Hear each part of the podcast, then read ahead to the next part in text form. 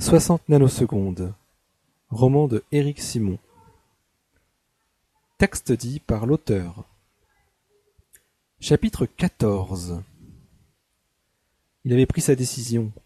L'homme à la casquette finirait tôt ou tard par le retrouver, il le savait. Ettore ne supportait plus d'être menacé en permanence, et il n'avait pas supporté non plus de faire cette erreur grossière dans sa théorie des neutrinos. La conjecture absurde qu'il avait faite sur la cinématique des neutrinos le hantait. Comment avait-il pu se tromper de la sorte et ne pas se rendre compte de son erreur plus tôt? L'introduction de vitesse supérieure à la constante universelle ne menait absolument nulle part. Il n'était plus bon à rien. Tout cela était futile. Des centaines de pages à mettre à la corbeille. Tout ça pour rien. À quoi bon continuer si c'était pour se faire menacer pour des futilités? Le mieux était peut-être de s'échapper définitivement. Disparaître. Oui, la meilleure solution, la seule solution, était de disparaître. S'en aller comme Mathias Pascal. Mais pour s'échapper définitivement, il fallait pouvoir brouiller les pistes pour ne laisser aucune trace. Partir. Il pouvait partir sans forcément aller très loin. Aller quelque part, là où personne ne pouvait le reconnaître. Quitter Naples, c'était évident. Ne plus retourner à Rome, une autre évidence. Même s'il était peut-être plus facile de passer inaperçu dans une grande ville. Quitter le pays? Le plus efficace, pour ne pas être retrouvé, était que personne n'ait l'idée même de le chercher. Faire croire à la mort. En excellent joueur d'échecs, Ettore élaborait le scénario de sa fuite du monde en étudiant tous les aspects à plusieurs coups d'avance. Il planifia son départ pour le début du printemps. La fin mars serait le moment idéal. Il ne pouvait rester plus longtemps de toute façon. Il fallait tout d'abord pouvoir vivre un certain temps en autarcie sans avoir à travailler. Il trouverait de quoi vivre ultérieurement. Il n'avait pas encore touché au traitement de professeur qu'il recevait depuis la rentrée universitaire. Cela représentait déjà plusieurs milliers de lire. Ettore se rendit à la banque pour retirer la totalité de ses avoirs en numéraire. Il n'avait heureusement pas besoin de se justifier. Mais pour éviter d'éventuelles questions, il le fit en deux fois à une semaine d'intervalle. Il espérait que cela ne se remarquerait pas. Un mort n'emporte pas d'argent avec lui. Pour apparaître tel le chat de Schrödinger, mort tout en étant vivant, il fallait faire croire à un acte volontaire.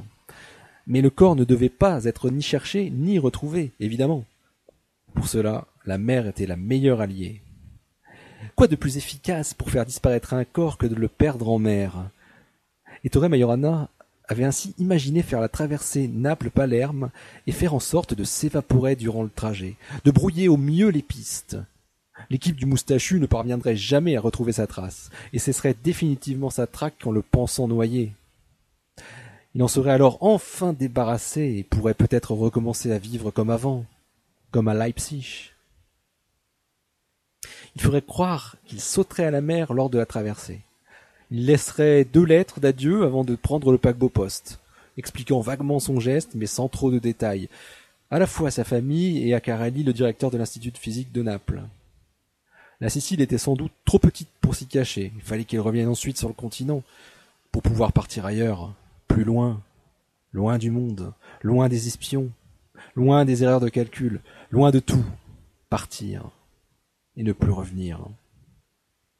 Il savait déjà où il pourrait se réfugier en attendant sa nouvelle destination.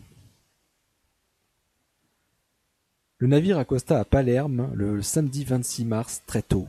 Il était moins de six heures. Ettore n'avait pas fermé l'œil de la nuit malgré une mer d'huile. Il repensait à ce qu'il avait écrit à sa famille. C'était dur. Après tout, devaient-ils, eux, penser qu'il avait définitivement disparu, qu'il était enseveli par les ondes de la baie de Naples. Avait-il eu raison d'écrire cela? Il avait écrit à Carelli qu'il ne serait plus de ce monde à onze heures du soir, alors qu'à cette même heure, il regardait les lumières de la ville s'éloigner, fumant cigarette sur cigarette sur le pont arrière, songeant à ce qu'il laissait derrière lui, à ceux qu'il laissait derrière lui.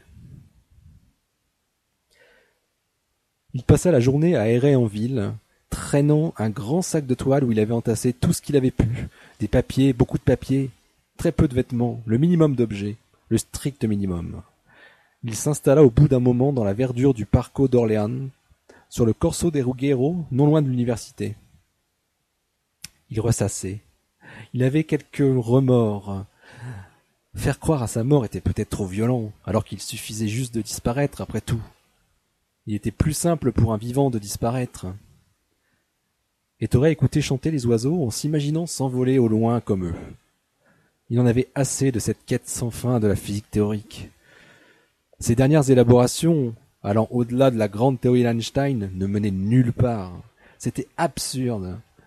Einstein avait construit le cadre ultime, on ne pouvait pas le dépasser.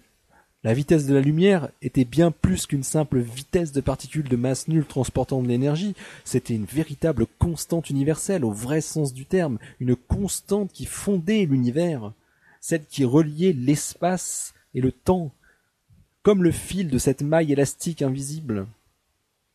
Toute particule se mouvait au sein de cette nasse. Il était inconcevable de leur appliquer une vitesse supérieure finalement, même si les mathématiques le permettaient les mathématiques étaient trop libres vis-à-vis de la beauté de l'univers. Et Torres s'en voulait d'avoir perdu autant de temps sur ces développements théoriques qui menaient à une impasse. Il en avait assez de tout ça. C'est aux environs de 16 heures, à l'ouverture du bureau de poste central, le seul qui était ouvert le samedi, que Ettore Majorana se décida à envoyer un télégramme à Carelli à l'université pour lui signifier de ne pas prendre en compte la lettre qu'il lui avait adressée en espérant que celui-ci arriverait avant ou en même temps que la lettre. Il ajouta de plus une autre lettre dans laquelle il lui disait qu'il allait de revenir à Naples, mais qu'il ne le verrait plus à l'université car il avait décidé de ne plus enseigner.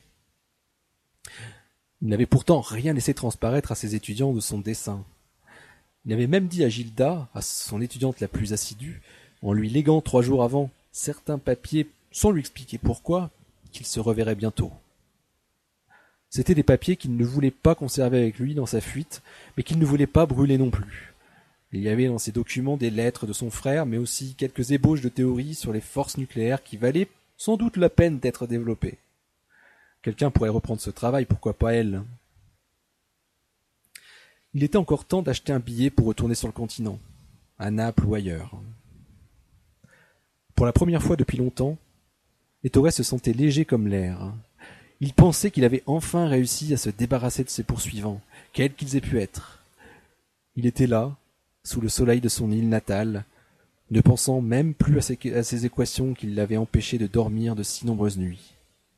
Tout ça était fini. Il en savait assez sur la beauté du monde. Ettore était sorti de la ville en marchant en direction de Bocca di Falico. Il admirait le soleil couchant.